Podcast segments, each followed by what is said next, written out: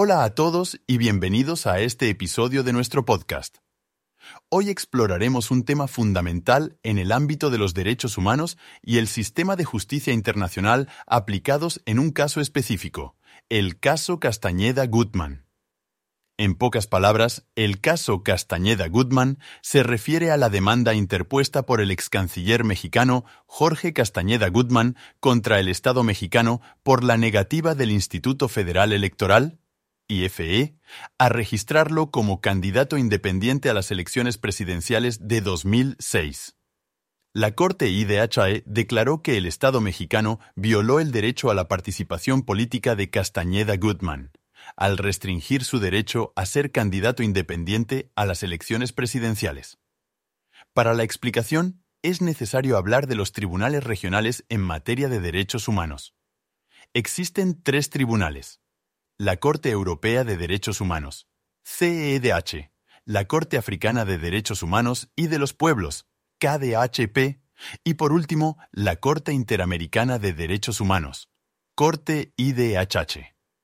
Este último es un tribunal permanente establecido por la Convención Americana sobre Derechos Humanos que supervisa a los países de América, incluido México, y entre sus funciones está aplicar el principio de reparación integral, el cual es un principio de derecho internacional en caso de violación de una obligación internacional que produzca un daño.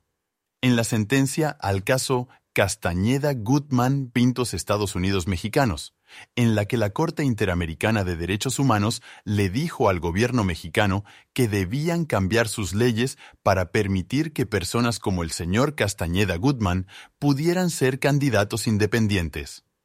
Esto es un ejemplo de cómo el derecho internacional puede influir en las leyes de un país, asegurándose de que se respeten los derechos humanos. Ahora, los derechos de participación democrática y la mera participación democrática es esencial para garantizar que el gobierno sea representativo de la voluntad del pueblo. La facultad de los estados de regular o restringir los derechos no es discrecional. Los estados tienen la obligación de respetar, proteger y garantizar los derechos humanos. La regulación o restricción de los derechos debe ser necesaria, proporcional y justificada. Los tratados internacionales pueden incorporarse a las leyes de un país de dos maneras, a través de la recepción automática o la recepción específica. La automática es cuando un tratado internacional se incorpora al derecho interno de un Estado sin necesidad de una ley o norma interna, mientras que la recepción específica sí requiere de una ley o norma interna para incorporar el tratado internacional. En algunos países, la Convención Americana es una regla importante que todos deben seguir. Las normas de esta convención tienen el mismo valor que las leyes internas de un país, lo que significa que deben ser respetadas. En el caso del sistema jurídico mexicano, los tratados internacionales tienen jerarquía supralegal. Esto significa que los tratados internacionales prevalecen sobre las leyes internas en caso de conflicto.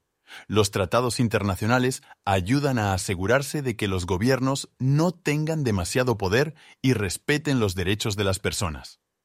Esto significa que los ciudadanos tienen una forma de protegerse de decisiones injustas o abusos de poder por parte del gobierno.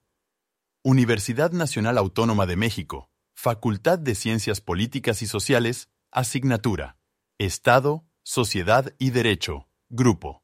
9323, profesora. Andrea Gallardo Ocampo, alumno. Eric Herrera Bautista, actividad. 6. Podcast, 4 de noviembre del 2000. 23.